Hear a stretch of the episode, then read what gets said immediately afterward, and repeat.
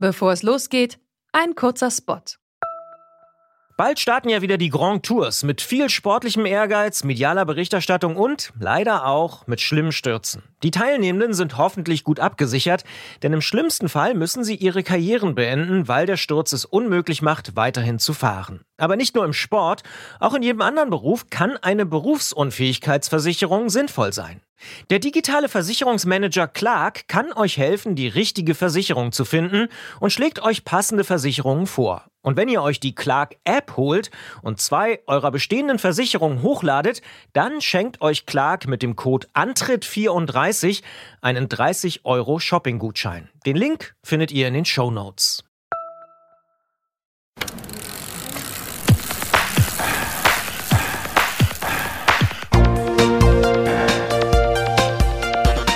Antritt. Alles zum Thema Fahrrad bei Detektor FM. Präsentiert von Rose, die Bike-Experten. Hallo und herzlich willkommen. Es ist Oktober und damit Zeit für die nächste Ausgabe von Antritt der Fahrradsendung hier bei Detektor FM. Einen wunderschönen guten Abend auch von mir. Mein Name ist Gerolf Meyer und ich äh, moderiere den Antritt wieder gemeinsam mit mit mir, mit Christian Bollert. Guten Tag. So, Christian, hast du dich denn schön eingedeckt für den Herbst mit warmen Klamotten, so wie wir es letztes Mal gelernt haben? Ehrlich gesagt nicht. Und ich muss auch zugeben, dass ich, also ich habe immer noch diese, wer letztes Mal zugehört hat, ich habe von so einer Kappe erzählt, die meine Ohren schützt. Die habe ich natürlich immer noch, aber ich habe jetzt noch nichts Neues mir besorgt. Muss ich, muss ich tatsächlich tun. Und ich bin jetzt auch neulich schon das erste Mal Rolle gefahren. Aber nicht, weil es zu so kalt war, sondern weil es abends schon dunkel war und ich einfach sonst keine Zeit hatte. Deswegen, ja. Perfekte Überleitung. Darüber müssen wir natürlich sprechen, über die bessere Alternative zur Rolle, wenn es abends dunkel ist. Ähm, man kann mit der Rolle natürlich auch rausgehen, wenn man Licht dran macht. Darüber werden wir aber ähm, später noch was hören. Und los geht's erstmal mit den Broken Bells und It's That Talk Again.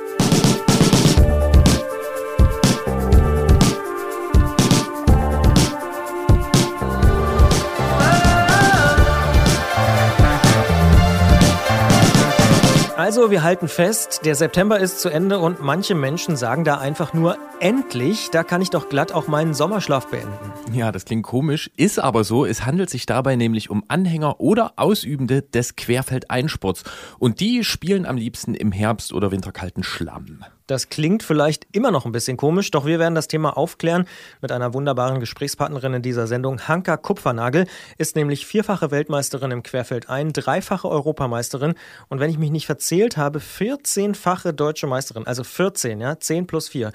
Sie erklärt uns, wo das alles herkommt mit dem Cyclocross, wie sich das entwickelt hat und was es damit auf sich hat. Und äh, unser Technikfuchs Jens Klötzer macht uns passend zur Jahreszeit sprichwörtlich Licht ans Fahrrad und er spendet all allen, die mit der Beleuchtungsanlage zu kämpfen haben, Trost und Hoffnung. In der Ausfahrt des Monats geht es dann um eine Kuhherde und 10.000 Kilometer in ganz kleinen Portionen. Vorher sprechen wir aber noch übers Radfahren in den USA, denn da kommst du, Gerolf, ja gerade her. Und das, liebe Hörerinnen und Hörer, ist auch der Grund, warum wir in dieser Sendung Gerolfs Stimme vielleicht etwas weniger hören werden. Vorher gibt es aber erstmal Gerolfs Stimme sehr, sehr ausgiebig und ausführlich, nämlich über die USA und zwar nach Isolation Berlin mit Annabelle. The next song is the broken hearted people out there. You know who you are.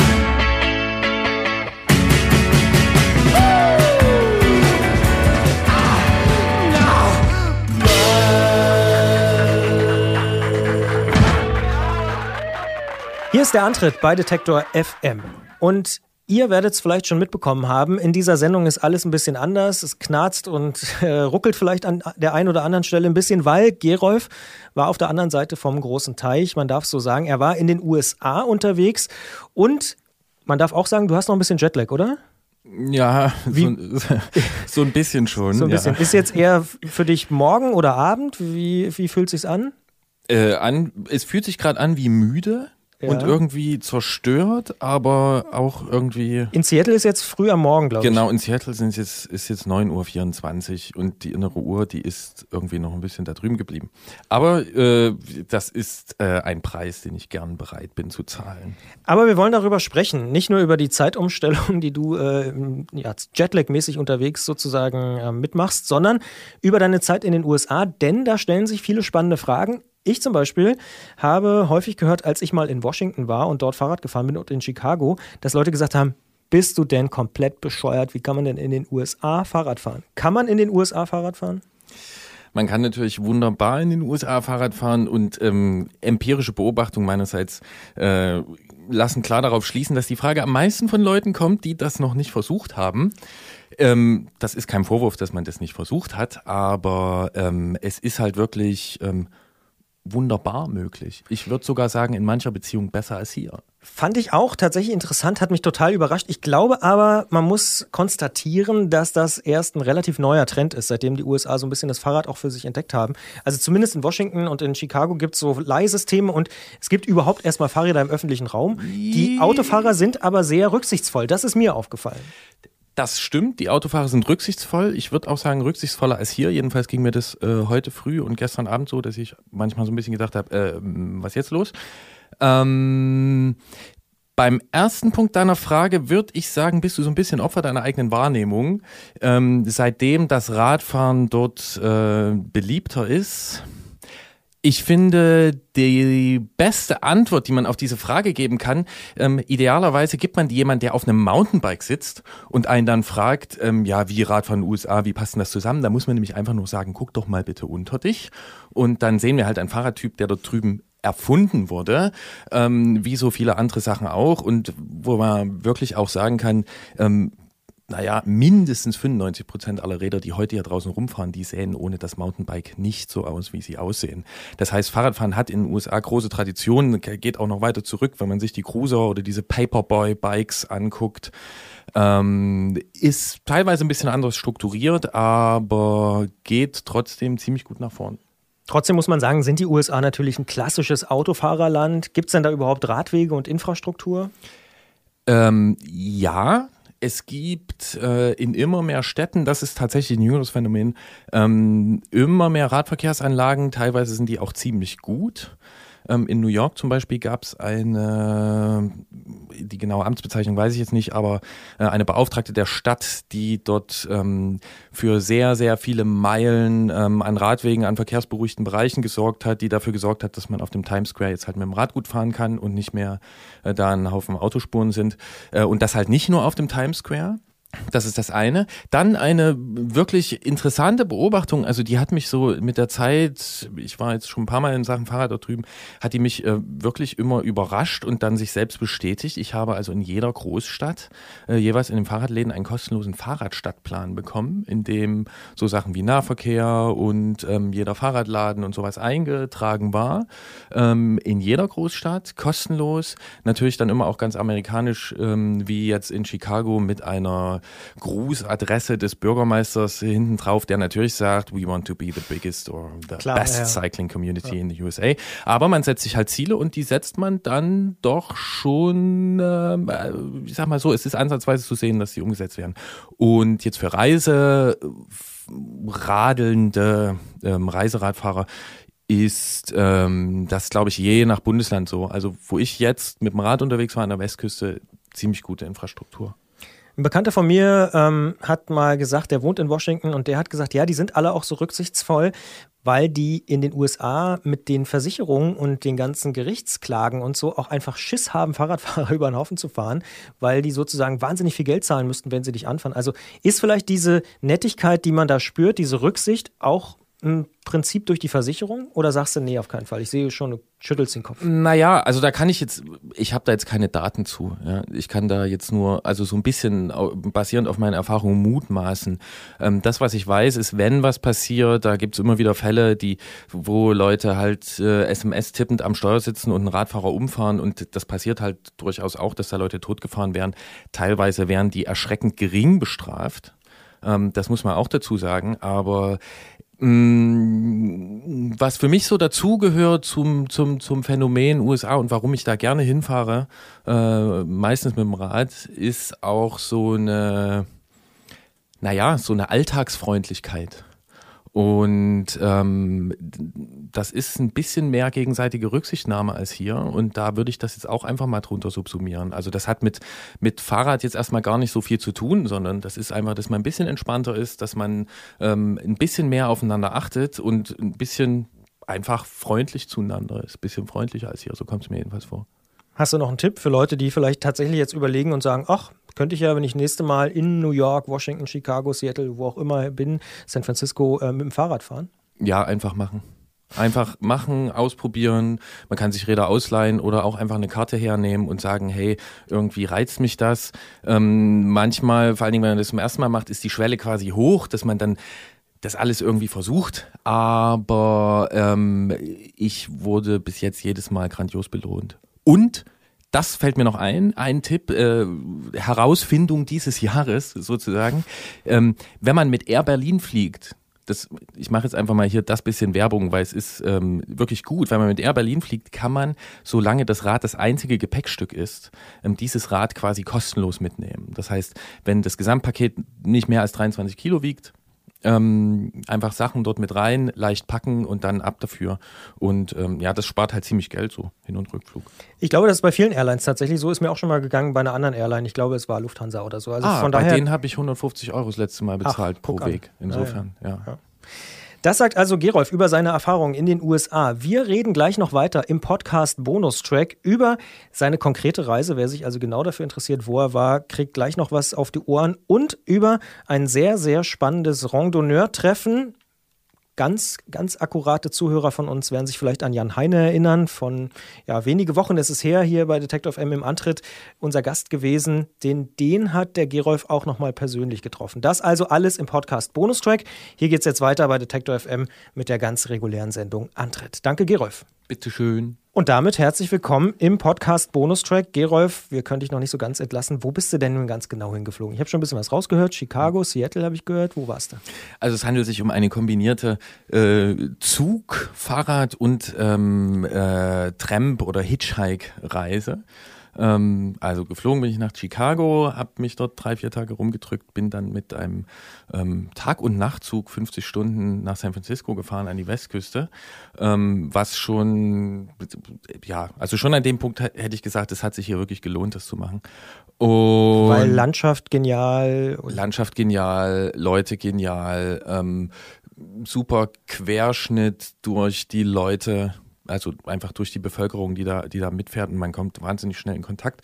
Erfährt wirklich viel und ähm, ja, das ist einfach so ein Ding, mal irgendwie drei Stunden nonstop durch so eine Wüste zu fahren. Da passiert halt drei Stunden wirklich nichts anderes als Wüste, Wüste, Wüste. Das erzählt mein Vater immer von seinen Russland-Touren äh, durch Sibirien. Sicher, Birke, Birke, ja, genau, genau. Und das macht was mit einem und ich finde das immer sehr gut und ich habe auch festgestellt, ähm, Zugfahren und Radfahren ist sich da ziemlich ähnlich, weil man ist sehr nah an den Leuten, die das auch machen. Also auf dem Rad bin ich auch den anderen, die mit dem Rad unterwegs sind, sehr nah. Das geht viel besser als im Auto. Ähm, und äh, im Zug ist genauso. Ähm, das nur kurz dazu, weil das war ja nur der eine Teil. Also mit dem Zug nach San Francisco, dann war ich einen Tag in San Francisco und dann habe ich den nächsten Nachtzug Neid. genommen. Erstmal grundsätzlich schon mal. mit dem Zug nach San Francisco, das klingt schon mal gut. Okay, da bist du angekommen, hast ein Fahrrad. Genau, dazu nur machen. Einfach machen, ist geil. So, äh, Fahrrad hatte ich mitgenommen, bin dann in den nächsten Nachtzug gestiegen, äh, in den grandiosen Coast Starlight, der also die Küste ungefähr die Westküste hoch und runter fährt und bin nach Norden gefahren, noch eine Nacht nach Klamath Falls. Das ist im Süden des schönen Bundesstaates Oregon. Und dort habe ich mein Rad ausgepackt und hatte dann zwei Wochen Zeit, um von Klamath Falls nach Norden zu fahren, in den Cascades, also ähm, ja, diesem äh, Gebirge, wo diese ganzen Vulkanstümpfe sind. Dort in den 80er Jahren hat der eine südlich von Seattle mal seine Schulter abgeschüttelt. Da gibt es immer so Dokus auf N24 und so. Ähm, ja. Also so eine Mischung aus Alpen, ähm, würde ich sagen, von, von dem, was man so kennt. Ähm, Alpen mit ein bisschen Vulkan drin und teilweise auch so mittelgebirgsmäßig große Nadelwälder. So Forteventura und äh, Harz noch da noch Fuerteventura habe ich keine Erfahrung. Ja. Ja. Aber genau, also da nach Norden über Portland und dann letztendlich nach Seattle. Und das hat sich auch gelohnt. Das hat sich absolut gelohnt. Das ähm, ist, ja, wie soll ich sagen? Also es gibt wie immer viele Erkenntnisse, aber es gibt vielleicht zwei, die ich hinaus, äh, die, die ich rausstellen kann, die dieses Mal ähm, sich mir da äh, äh, ergeben haben. ähm, das eine ist, ich bin krank geworden. Schön. Denn ich war ähm, in, der, in den letzten so drei Jahren war ich zweimal schon zu dieser Zeit dort. Also September ist eigentlich ähm, so die Zeit, wo ich, wenn ich kann, ähm, in die USA fliege, äh, nachdem die Fahrradmesse vorbei ist und so. Und bei den letzten beiden Malen äh, hatte ich in kombiniert sechs Wochen eine Nacht mit Nieselregen und das war es ein Niederschlag.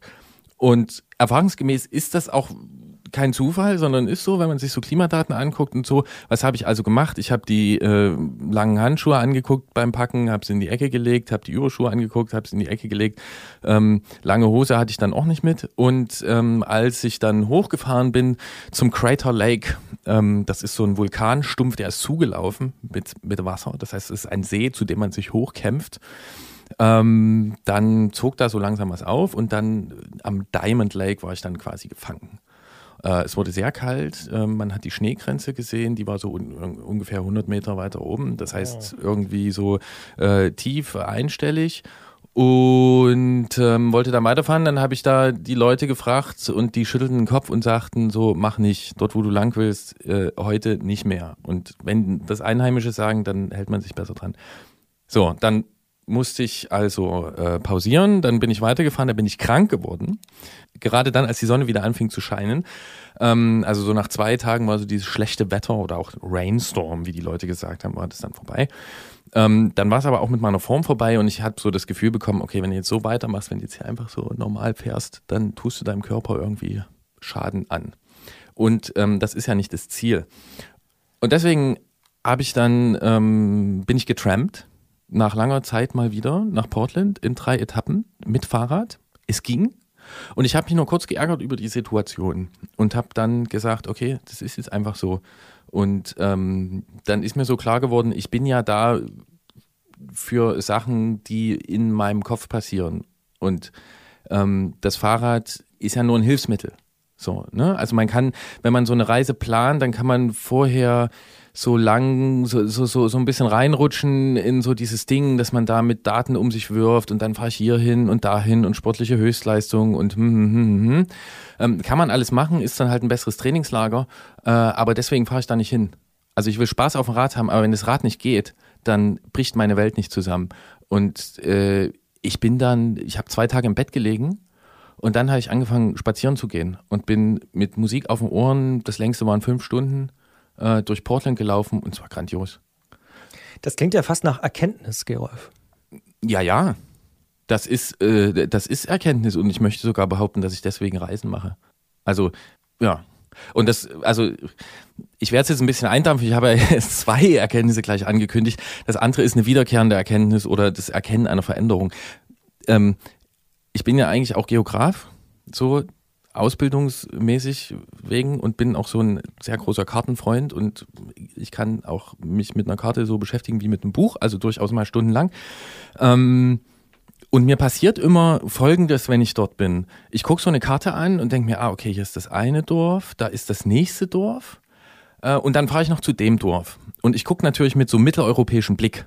Ja, wo ich würde es mal schätzen, so geschätzt zwischen den Dörfern ist so drei Kilometer Distanz. Ähm, wenn man das dann umsetzt und losfährt, dann sind dann halt da mal 90 Kilometer zwischen den zwei Dörfern. Und ähm, das hat mich beim letzten Mal dort fahren wahnsinnig geflasht, weil ich da über so einen Schotterpass, über den grandiosen Babyshoe-Pass gefahren bin, mich so herrlich verloren fühlte.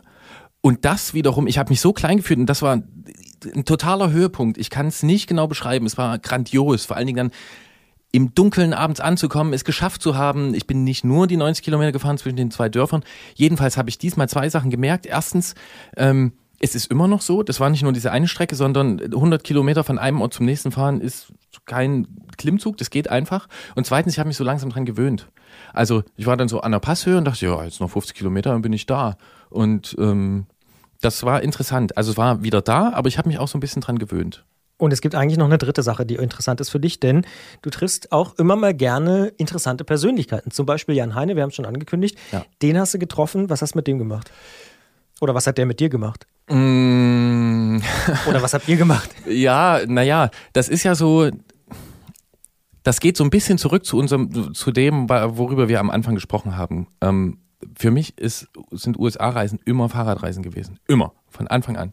Und ich mache das seit acht seit acht Jahren und so. Ähm, und ähm, speziell die Westküste ist äh, meiner Sicht nach ähm, eine Region, die wahnsinnig kreativ ist, nicht nur in Sachen Fahrrad. Also Fahrrad ist da eher unter ferner Liefen, wenn man so den großen Bogen ausspannt. Aber da passiert wahnsinnig viel fahrradmäßig. Und dann versuche ich da immer Leute zu treffen, ähm, wie zum Beispiel Jan Heine, der da in Seattle ist und der veranstaltete ein Un-Meeting, also ein Untreffen. Äh, natürlich nach äh, alten französischen Vorbild. Ähm, aber das macht das Ganze ja auch charmant. Wie könnte es anders sein? Ja. ja ähm, wobei wir lange gesprochen haben und das mit dem Französ Franzosen, das wird man, man, man in der Außenwahrnehmung wie sagt man, überbewertet man das.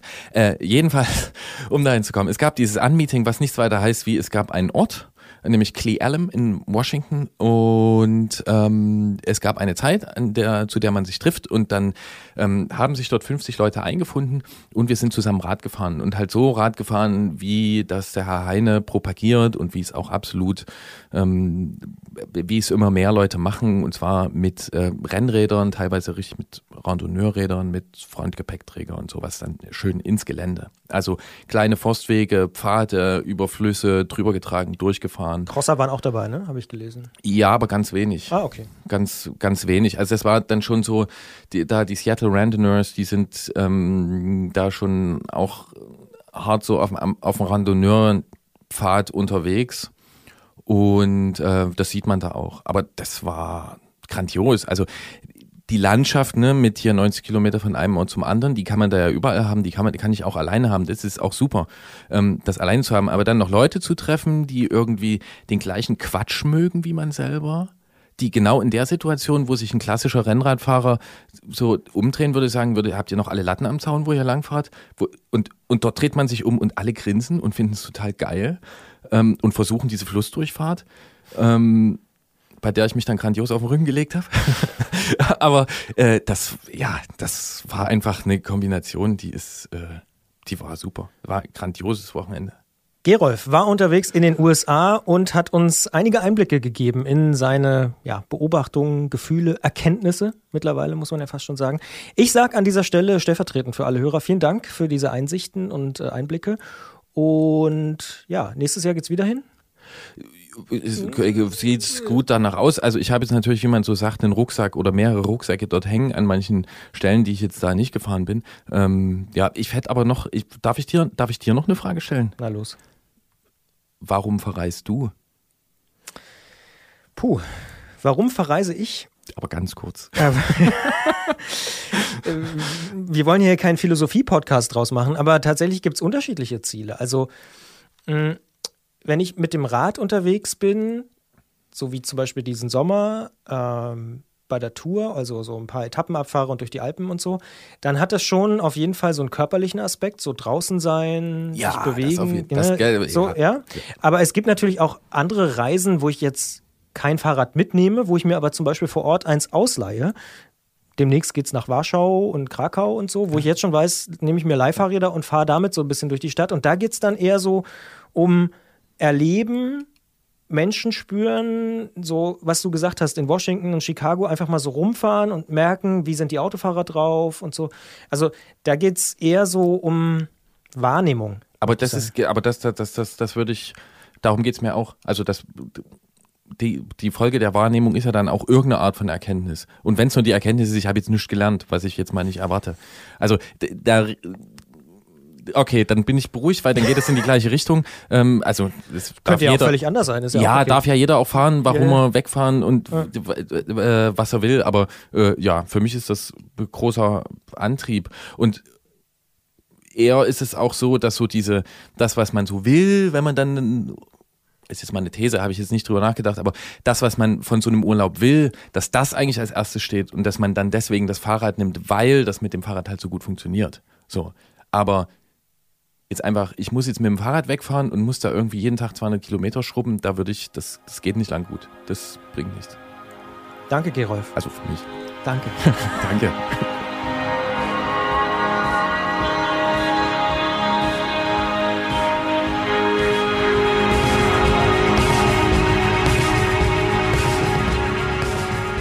Also Gerolf, wir halten fest, ich bin doch ein bisschen neidisch, dass du jetzt gerade in den USA warst, schöne Fahrradtouren gemacht hast, die Städte ein bisschen erleben konntest, aber natürlich auch vor allen Dingen äh, nichts, also 90 Kilometer nichts, haben wir auch gelernt. Finde ich spannend, bin ich ein bisschen neidisch. Ja, wie äh, gesagt, kann man alles selbst machen. Ähm, die kosten ein bisschen Geld, aber wer Prioritäten setzen kann, der kann das auch für gar nicht äh, so viel machen. Und ich muss ja sagen, äh, während ich dort drüben rumfahren musste und mich durch die Kälte kämpfen musste, durftest du hier immerhin mit Hanka Kupfernagel sprechen, äh, zusammen mit äh, Detektor FM Redakteur Sandro Schröder. Und an der Stelle muss ich sagen, da bin ich ein bisschen neidisch. Hören wir doch mal rein.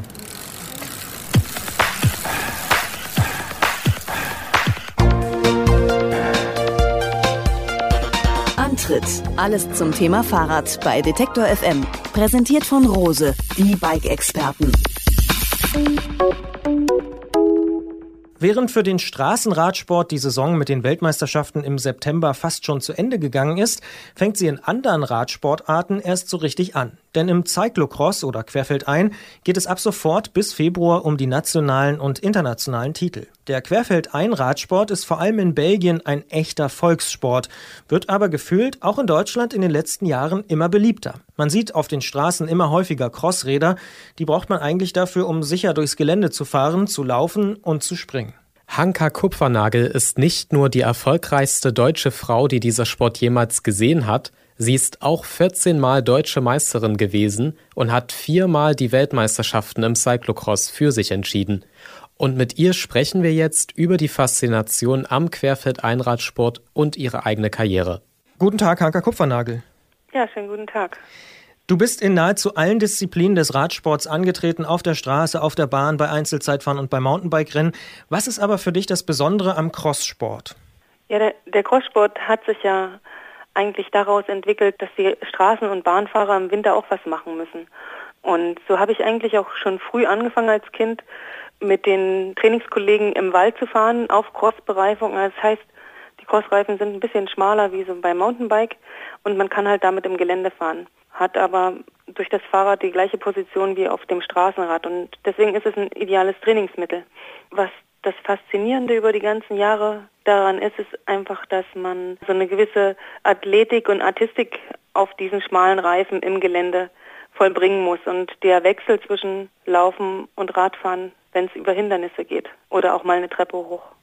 Aber gleichzeitig ist es doch auch irgendwie dreckig, nass, kalt, auch irgendwie unangenehm, oder? Ja, das, das stimmt. Und das wird auch jeden Winter ein bisschen schwieriger, sich da zu überwinden. Aber sieht man es mal von der anderen Seite, man kann halt in der kurzen Zeit sich intensiv belasten. Man ist mit dem Crossrad halt sehr vielseitig. Man kann auf der Straße sein, aber auch mal kurz im Park oder auf Schotterwegen unterwegs sein oder wie gesagt auch äh, das Rad mal kurz schultern, einen steilen Hang hochlaufen oder eine Treppe. Da wird man halt auch dann schnell warm, wenn es draußen dreckig und kalt ist. Aber macht das auch Spaß? Ja, wenn man mit den richtigen Leuten unterwegs ist, macht es sehr viel Spaß. Du hast es eben schon angedeutet, die Räder beim Cyclocross sind ja doch andere als das normale Rennrad. Kannst du vielleicht noch mal ganz kurz sagen, was denn so die Besonderheiten am Cyclocross-Rad sind? Also auf den ersten Blick sieht es eigentlich gar nicht anders aus wie ein Rennrad. Es sind nur diese Crossreifen drauf, also etwas breitere Reifen, die Stollen haben. Und wenn man dann genau hinschaut, ist halt die Bremsanlage etwas anders. Und der Rahmen ist natürlich breiter, damit die breiten Reifen halt durchgehen. Und ansonsten sieht es aus wie ein Straßenrad, wie ein Rennrad. Und ja, mittlerweile gibt es diese Räder halt auch mit Scheibenbremse. Und da ist natürlich ideal. Man hat eigentlich auch zwei Räder in einem, denn man steckt einfach nur andere Laufräder rein mit einer anderen Bereifung und schon kann man auch mit seiner Trainingsgruppe auf der Straße höhere Geschwindigkeiten einfach mitrollen. Dann steckt man die Laufräder wieder um und äh, hat ein geländegängiges Fahrrad. Also ist das Cyclocross-Rad sozusagen die eierlegende Wollmilchsau des Radsports? Fast. Ja, man könnte, wenn man will, auch noch eine Federgabel einbauen, die es mittlerweile auch für diese Rahmen gibt. Und dann hätte man sogar noch für etwas ruppigeres Gelände, wenn es dann doch steilere Abfahrten gibt, auch noch eine, eine Alternative. So für hügeliges Gelände, für Parks oder leichte Single Trails ist es ideal, auf den Rad zu fahren und vor allem ist es halt doch ein Stückchen leichter als so ein Mountainbike und damit hat man doch das Gefühl, dass man schneller vorwärts kommt. Ist es vielleicht für dich auch der Grund, warum man jetzt so wahnsinnig viele Crossräder auch in der Stadt sieht, bei ganz normalen Leuten, die zum Einkaufen fahren? Ich denke schon, weil das hat sich doch umgesprochen, dass man, wie gesagt, zwei Räder in einem hat. Gibt es für dich das perfekte Crossrad? Also irgendwie ein Rad, wo du sagst, das ist das Rad, das sollte man haben oder das brauche ich? Da gibt es mittlerweile sehr viele Anbieter, sehr viele große Namen sind in den letzten Jahren dazugekommen und haben diese Disziplin für sich entdeckt und auch das in, ihr, in ihre Bandbreite an Rädern mit aufgenommen. Und da kann ich mich jetzt nicht zu äußern, weil das Perfekte ist. Ich glaube, das Perfekte für mich ist das, was ich dann auf mich einstelle und am Ende im Rennen fahre. Also kommt einfach zum Rennen und dann seht ihr, welches das perfekte Rad ist. Worauf achtest du bei so einem Rad? Also ohne jetzt Namen nennen zu wollen, aber was ist dir wichtig? Ist es irgendwie der Sitz oder ja, die Geometrie muss natürlich, ist natürlich wichtig. Da gibt es Unterschiede, wie der Rahmen von Anfang an aufgebaut ist, wie der Winkel der Gabel ist, wie der Abstand von Vorderrad zu Hinterrad ist, also diese die Lauflänge. Das macht halt viel aus. Ist das Rad wendig oder geht es eher auf langen, geraden Schotterpisten weich voran? Also das ist schon so eine kleine Wissenschaft für sich. Ich habe das Glück, dass ich da wirklich mal normal groß bin und somit halt auch auf Standardräder passe. Deswegen muss jetzt für mich nicht unbedingt ein Rad extra angefertigt werden, sondern ich komme meistens mit den Rahmengrößen, die auf dem Markt zur Verfügung stehen, klar. Anders ist es natürlich oftmals bei kleinen Männern oder Frauen, die müssen dann halt schon ein bisschen suchen, weil für Leute, die, sagen wir mal, unter 1,70 ist es dann immer ein bisschen schwierig, so ein Crossrad zu finden. Jetzt hat die diesjährige Tour de France nicht nur bei Eurosport stattgefunden, sondern auch wieder in der ARD. Cyclocross ist im Fernsehen dagegen extrem selten zu sehen, vielleicht mal bei der deutschen Meisterschaft oder Weltmeisterschaft. Eignet sich denn der Sport nicht für die Kameras oder woran liegt es aus deiner Sicht? Im deutschen Fernsehen ist er nicht zu sehen, da muss ich dich berichtigen. Wenn man in den Monaten September, Ende September bis Februar in Belgien wohnt oder in Holland, schaltet man unter der Woche den Fernseher ein und findet garantiert auf irgendeinem belgischen oder holländischen Sender etwas über Cyclocross. Und dort ist der Sport das Highlight im Winter. Da gibt es jedes Wochenende die komplette Live-Übertragung von den äh, Super Prestige oder Weltcup-Rennen. Denn dort kommen einfach auch zu den großen Rennen, kann man dort rechnen, dass da 20.000 bis 30.000 Zuschauer in die Rennstrecke kommen. Und deswegen ist das auch ein mediales Ereignis. In Deutschland haben wir natürlich traditionelle Wintersportarten. Da teilen wir uns halt diesen medialen Kuchen mit Biathlon, Skispringen, Eisschnelllauf, Bobfahren, Rudeln, alles Mögliche. Und das ist vielleicht der Grund, warum das in äh, Belgien Holland eher übertragen wird als bei uns, weil in Deutschland einfach mehr die Wintersportarten doch im Vordergrund stehen. Aber woran liegt es, dass es in Deutschland so ist? Also ich meine, die Holländer gucken auch gerne Eisschnelllauf oder so, aber in Deutschland findet der Cross wirklich fast gar nicht im Fernsehen statt. Also liegt es daran, dass wir nicht genug Leute haben, die vorne bei der Weltmeisterschaft wirklich um den ersten Platz mitfahren können? Oder ist der Sport einfach für Deutschland irgendwie nicht geeignet? Gucken die Deutschen lieber Biathlon? Wie erklärst du dir das? Ja, ich denke, wir haben halt zu viele gute andere Wintersport Arten und deswegen hat sich das in den letzten Jahrzehnten halt so herauskristallisiert, dass der Crosssport, der sicherlich in den 70ern und davor und den 80ern ein großes Thema war, auch im Fernsehen, jetzt nicht mehr stattfindet, weil der Schwerpunkt auf den anderen Wintersportarten liegt. Von der Übertragung her ist Cross perfekt, weil es ist eine zweieinhalb bis drei Kilometer Runde und stationäre Kameras und der Wettkampf ist in 40 bis 60 Minuten vorbei. Also es ist ähnlich spannend und aufregend und vom Aufwand her, jetzt sagen wir mal für die Produktion einer Übertragung, ist es ähnlich wie beim Biathlon. Nur, dass die Leute eigentlich, die Zuschauer, noch dichter an den Sportlern dran sind.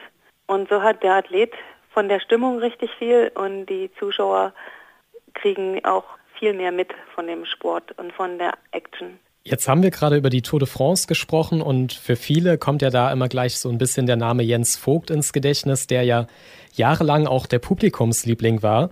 Der hat mit 42 seine aktive Karriere zumindest beendet. Denkst du denn schon über das Aufhören nach? Ja, dann habe ich ja noch ein, zwei Jahre zum Nachdenken. ja, ich denke immer mal wieder nach. Aber momentan sieht es ganz gut aus und ich habe gute Verträge, die mich für das nächste Jahr auch noch sportlich auf dem Fahrrad halten und werde sicherlich noch eine Weile unterwegs sein. Aber wie intensiv, das entscheide ich von Saison zu Saison. Jetzt hast du auf deiner Facebook-Seite vor ein paar Tagen angedeutet, dass es sehr gute Nachrichten gibt. Kannst du uns die denn schon verraten? Ähm, ja, also ich habe einen neuen Partner gerade für den Offroad-Bereich wie Cross und Mountainbike gefunden, gewinnen können auf der Eurobike und ja, den werde ich die nächsten Tage dann auch mit Bild vorstellen. Also ein neuer Werbepartner. Richtig genau, ein neuer Hersteller. Ich probiere gerade die Räder aus und sehe, wie ich damit zurechtkomme. Und wenn das dann alles stimmt, dann werden wir diese Partnerschaft auch offiziell bekannt geben. Du hast gerade gesagt, deine nächsten sportlichen Ziele für die nächsten ein, zwei Jahre sind auf jeden Fall noch auf dem Rad.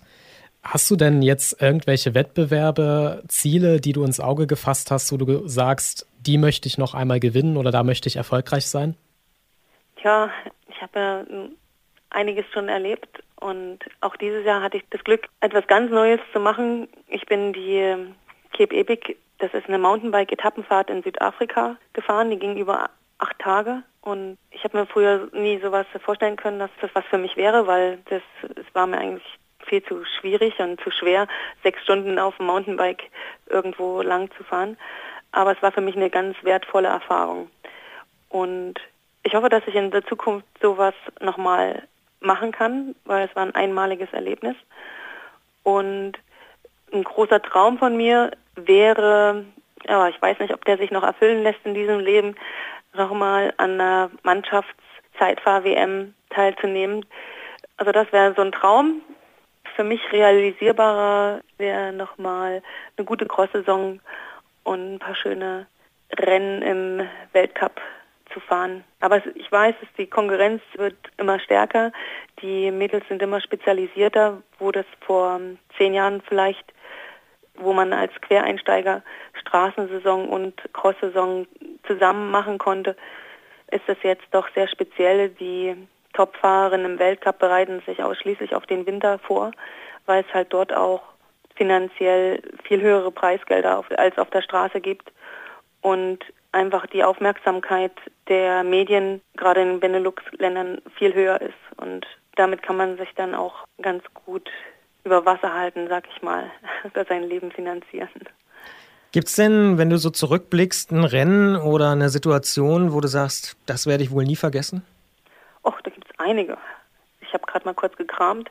Eines der schönsten Augenblicke und der perfektesten Tage war die Zeitfahr-WM in Stuttgart 2007. Da habe ich selber auch nicht mitgerechnet und konnte dann nach 28 Kilometern Einzelzeit fahren und einer Stunde warten den Weltmeistertitel in Empfang nehmen, das war, das war überwältigend. Und das war ein ganz tolles Erlebnis. Weil ich bin als Außenseiter gestartet, weil ich sechs Jahre vorher gar nicht an Weltmeisterschaften teilgenommen hatte. Und bin halt dann 2006 eine gute deutsche Meisterschaft gefahren und 2007 wurde ich deutsche Meisterin und somit musste mich der BDR nominieren. Konnten sie nicht an mir vorbei. Und dann bin ich im ersten Block gestartet und es lief einfach von Anfang an alles extrem gut. Und solche Tage hat man nicht immer, dass, dass man sich so extrem ausbelasten kann. Und dass es dann am Ende fürs Podium oder sogar für den, für den ersten Platz reicht, das hätte ich halt mir nie zu träumen gewagt. Ja, solche Sachen sind unerwartete Erfolge sind, glaube ich, immer mit die schönsten. Wenn man sich schon so ein bisschen was ausrechnet, und das gelingt dann oder wenn das Umfeld oder die Zuschauer das erwarten, ja, du bist ja der Favorit, du musst ja gewinnen, dann ist der zwar auch schön, aber glaube ich nicht so ganz perfekt. Am besten ist eigentlich immer so eine Überraschung, so ein Knalleffekt. Am Wochenende beginnt in Deutschland offiziell die Cross-Saison. Das Querfeldeinfahren geht wieder so richtig los. Wir haben es gehört, in Belgien und in Holland ist es richtig ein Volkssport im Winter. In Deutschland nicht so richtig. Wir haben uns sehr über das Gespräch mit Hanka Kupfernagel gefreut. Sie ist eine der erfolgreichsten, wenn nicht eigentlich sogar die erfolgreichste deutsche Crossfahrerin aller Zeiten. Und wir bedanken uns recht herzlich für das Gespräch. Ja, ich bedanke mich auch.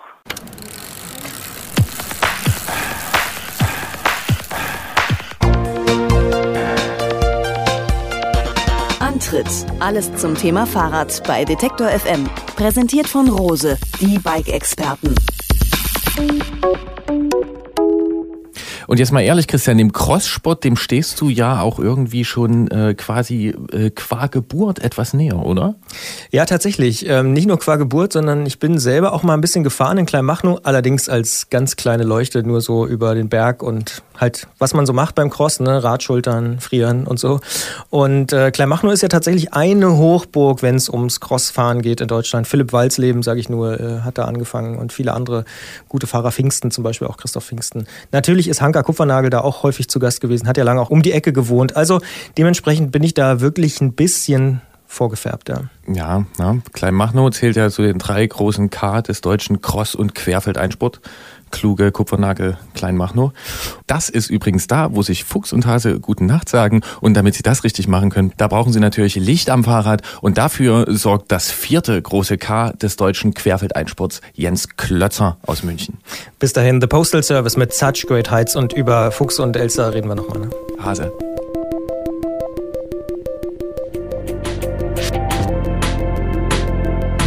Klingeln bei Klötzer. Die Technikfrage beim Antritt auf Detektor FM. Tourredaktion Jens Klötzer, schönen guten Tag. Und in diesem Monat ist es mal ein wenig anders. Gerolf kämpft noch so ein bisschen mit dem Jetlag, war er unterwegs. Deshalb rufe ich dich heute an. Hallo Jens. Hi Christian, hallo. Wir sprechen über ein Thema, über das sich wohl jeder Radfahrer in diesen Tagen so ein bisschen Gedanken macht. Licht am Rad. Die einen schwören auf Batterielösungen, andere auf Nabendynamos. Irgendwie habe ich aber das Gefühl, dass das Licht die empfindlichste Stelle am Rad ist. Sind nur bei meinen Rädern eigentlich ständig entweder die Batterien alle oder die Kabel vom Nabendynamo kaputt? Sicher nicht, das geht sicher allen so. Also Batterien sind, sind ständig und immer alle. Und äh, gerade wenn man das Licht braucht, also in der kalten Jahreszeit, äh, da haben die Batterien nochmal besonders zu kämpfen und äh, äh, Batterielicht ist, wenn man es regelmäßig braucht, eigentlich keine Empfehlung. Das mit dem Nabendynamo-Kabel, das wundert mich jetzt ein bisschen, weil wenn das gut verlegt ist und äh, nirgendwo scheuert und so, dann geht das eigentlich gerade selten kaputt. Und so ein Nabendynamo äh, ist Stand der Technik derzeit so die sicherste und zuverlässigste Lösung, die man sich ans Rad bauen kann. Ja. Was ist denn das absolute Minimum, was man eigentlich am Fahrrad haben sollte an Licht? Laut Gesetz ist das eine ganze Menge. Also natürlich ist Vorderlicht und Rücklicht notwendig. Äh, das Rücklicht braucht auch noch einen integrierten Reflektor. Außerdem muss ich auch noch integrierte Reflektoren in den Speichen und in den Pedalen haben. Das haben nicht alle Räder und in der Praxis ist es auch so, dass die Polizei da ein, zwei Augen zudrückt, wenn man denn wenigstens Licht am Rad hat. Das aktive Licht, also das, was wirklich leuchtet, das unterliegt gesetzlichen Vorschriften und äh, muss ein Prüfzeichen besitzen. Das erkennt man an der Scheibe, wo das Licht durchscheint. Da ist dann so ein kleines K eingraviert mit einer Wellenlinie und einer Nummer. Streng genommen muss das Licht, was ich draußen im Straßenverkehr benutze, abgenommen sein, aber auch da äh, ist die Polizei eigentlich gnädig, wenn man, wenn man gut funktionierendes Licht dran hat, was jetzt kein Prüfzeichen hat. Da ist mir noch keiner begegnet, der deswegen belangt worden ist. Gibt es denn aus deiner Sicht eine Empfehlung für die ideale Lichtanlage? Ich habe da schon eine leichte Vorliebe fürs Nabendynamo rausgehört? Definitiv. Wenn ich ein Pendler bin mit dem Fahrrad, also das Licht regelmäßig brauche und jetzt gerade im Winter morgens und abends im Dunkeln fahre, dann ist das die beste Lösung, weil ich muss mich nicht um Batterien kümmern. Das Ding ist immer dran, es verbraucht wenig Energie beim Treten und auch ein Seitenläufer-Dynamo ist eigentlich nicht mehr Stand der Technik. Die gehen viel zu schnell kaputt und bei schlechtem Wetter funktionieren sie schlecht. Nabendynamo ist da definitiv erste Wahl.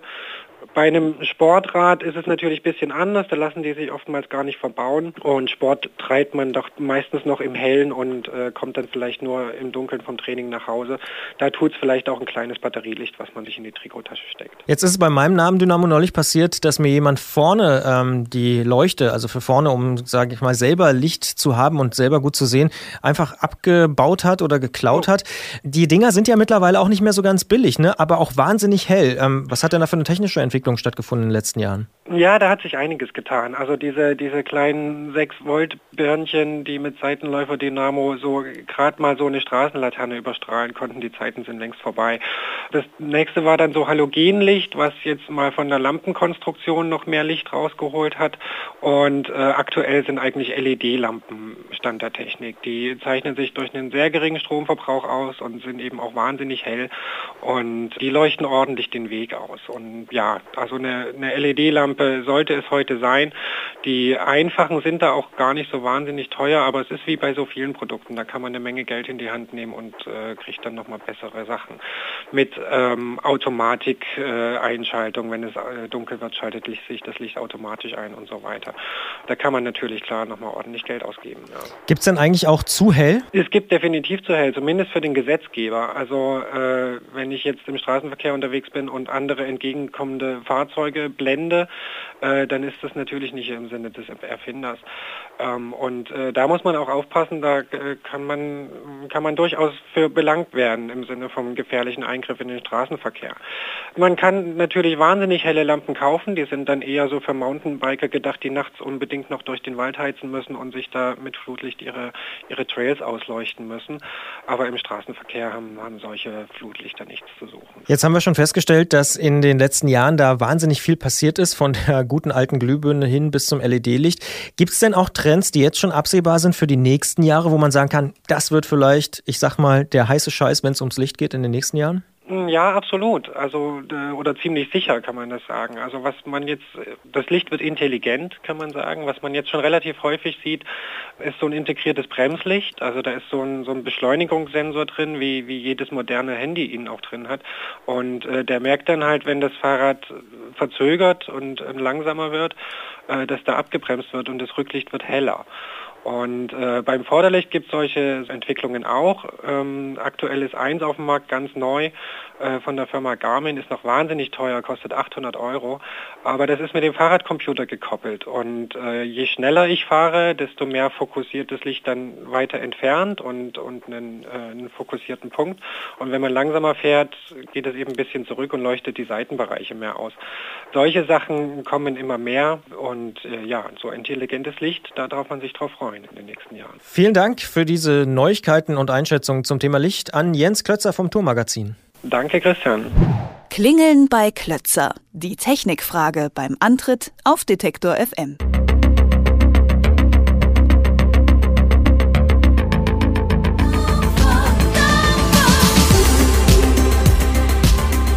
Interessante Beobachtung zum Thema Licht, äh, nochmal äh, aus den USA oder die äh, Randonneure betreffend. Die haben ja immer Licht am Fahrrad und da muss man sagen, das ist meistens Beleuchtung deutscher Hersteller. Denn ähm, dadurch, dass die Gesetze, was das Licht betrifft, hier so rigoros sind, ja, also teilweise sogar würde ich sagen, das geht ins Skurrile. Ähm, dadurch ist das Licht, was dann hier letztendlich entwickelt wird, ähm, ziemlich gut und ähm, ja, wird von vielen Leuten so eingesetzt. Weltmarktführer könnte man fast schon sagen. Hält das Fahrradlicht also ein, was der Dieselmotor in diesen Tagen nicht halten kann? Naja, zumindest wenn wir beim reinen Fahrrad bleiben und nicht noch die motorunterstützten äh, Gefährte nehmen, kann man den Prüfstand da halt schlecht überlisten, beziehungsweise es kommt halt einfach Schweiß und ein bisschen CO2 raus. Ähm, und ja, es leuchtet und das bringt ja was, wie wir zum Beispiel auch in der Ausfahrt des Monats feststellen werden, denn da geht's ums Ganzjahresfahren, da braucht man auch Licht am Fahrrad. Da geht es tatsächlich um eine Leistung, die mit einem Auto fast schon vergleichbar ist. 10.000 Kilometer im Jahr. Ja, aber wie wir dann gleich lernen werden, wenn man das aufsplittet in so kleine Tagesportionen, ist das eigentlich gar nicht so viel.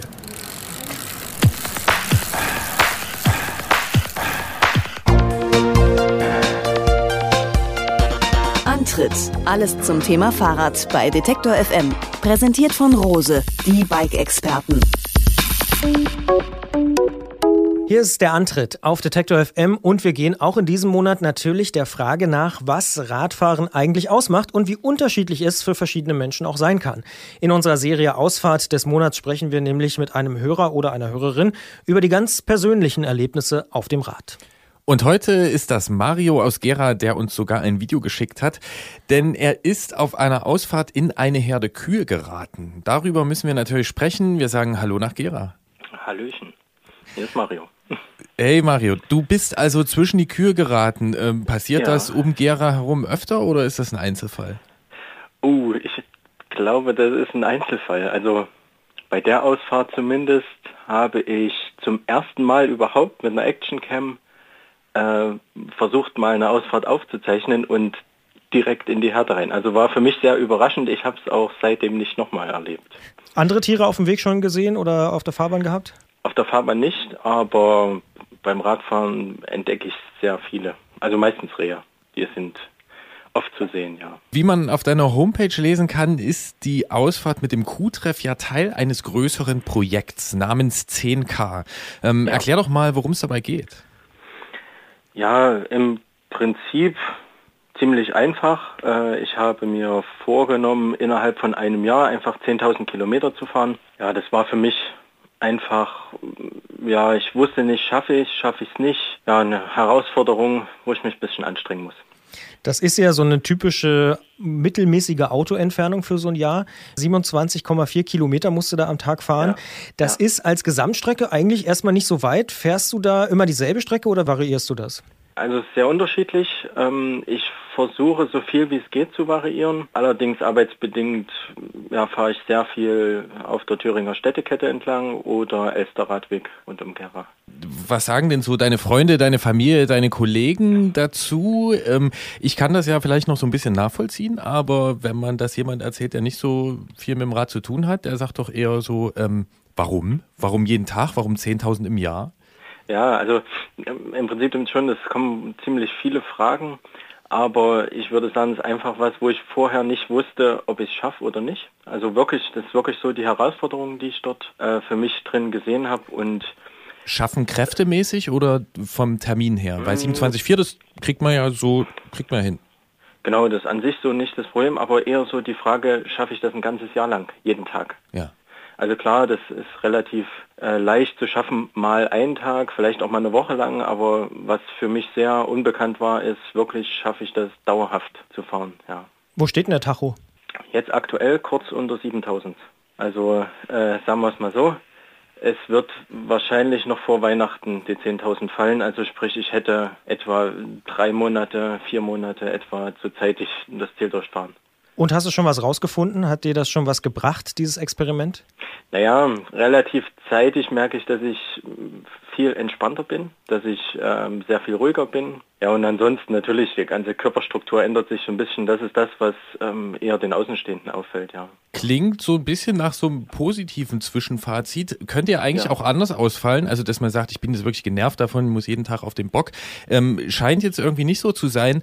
Ähm, hast du denn so ungefähr eine Ahnung, wie dieses Experiment deine Beziehung zum Radfahren verändert haben wird, wenn du aufhörst? Also ist dann eher so, äh, ich lasse das Rad jetzt ein halbes Jahr stehen, ich will es nicht mehr angucken oder geht es eher in eine andere Richtung? Also aktuell würde, würde ich schätzen, das wird sogar noch mindestens stabil bleiben. Ich hätte vorher nicht wirklich gedacht, dass es mir so viel Spaß macht. Also ja, ich denke, das wird nach, nachdem ich das geschafft habe, schon noch weitergehen, aber vielleicht dann etwas ja etwas zurückgefahren, dass ich nicht das jeden Tag mache. Also ich finde zurzeit einfach auch mehr Spaß an sehr viel längeren Strecken und ich kann mir vorstellen, dass es dann eher in die Richtung geht, nicht mehr jeden Tag zu fahren, aber viel trotzdem noch zu fahren, das schon. Aber ist es nicht wahnsinnig monoton, jeden Tag Fahrrad zu fahren? Oh, hier in Thüringen gibt es schöne Strecken. Ich weiß auch nicht genau, was er meint mit der Frage. äh, aber wenn ich das richtig verstehe, sind also so die, die 27.4 ist so die Struktur, die du dir aufzwingst, ähm, die dich quasi zum Glück zwingt. Anfangs war das so, ja, jetzt mittlerweile ist mir das ein bisschen zu kurz. Ja. Also ich, also nach, ja, ich merke halt, wie ich dann eigentlich erst warm bin und erst losfahren möchte so. Also das habe ich, ich habe schon gemerkt, ähm, was warm sein bedeutet. Sagen wir es mal so. Das hatte ich vorher so noch nie. Und warum wirst du ruhiger? Das würde mich mal interessieren. Möglicherweise, weil es einfach tatsächlich eben monoton immer treten, treten, treten, treten ist. Sehr viel Natur natürlich, sehr viel Ruhe auch. Also da und am Ende steht irgendwie immer noch, äh, ich habe es dann selbst geschafft. Also wirklich das selber fahren äh, ist völlig anders als Autofahren und ja, das macht mich sehr zufrieden, ja. Das sagt Mario aus Gera, das fahrende Auto oder der Mann, der 10.000 Kilometer in einem Jahr fahren will und dabei manchmal auch auf Kühe trifft, wie er uns gezeigt hat. Wir sagen danke fürs Gespräch, wünschen weiterhin spannende Erkenntnisse und sagen natürlich auch, dass du den 50-Euro-Gutschein von Rose in diesem Monat bekommen hast und äh, wir ihn dir demnächst digital zukommen lassen. Und sagen an dieser Stelle vielen Dank für das Gespräch. Ja, vielen Dank auch. Tschüss. Danke, Mario. Viel Spaß noch.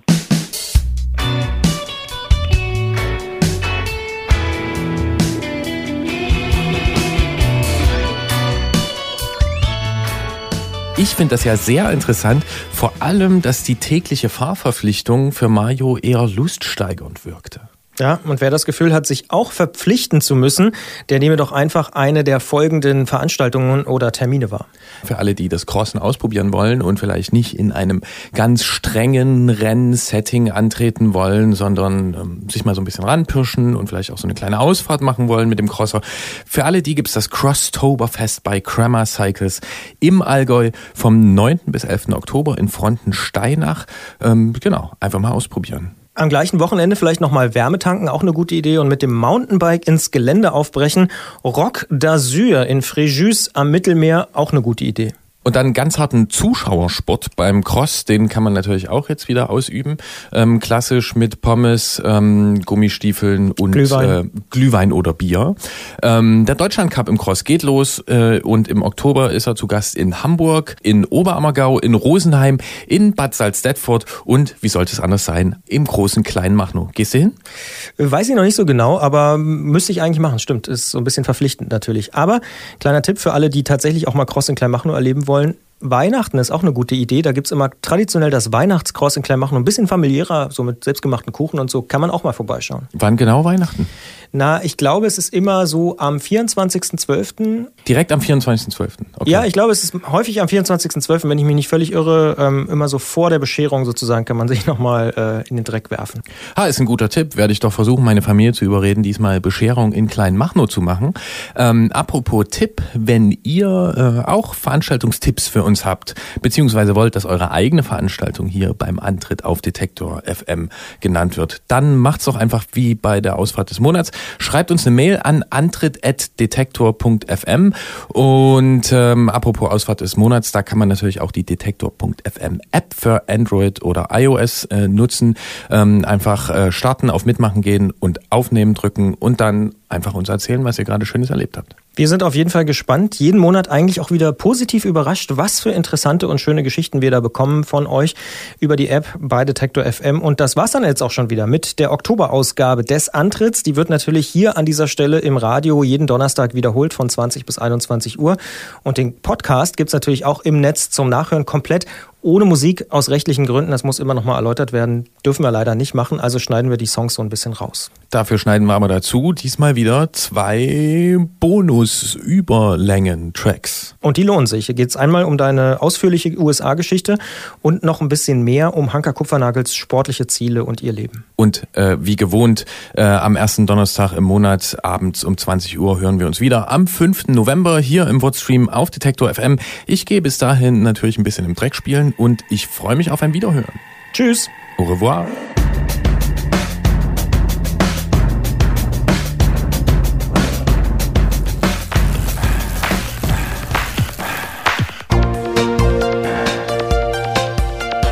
Antritt. Alles zum Thema Fahrrad bei Detektor FM. Präsentiert von Rose, die Bike-Experten.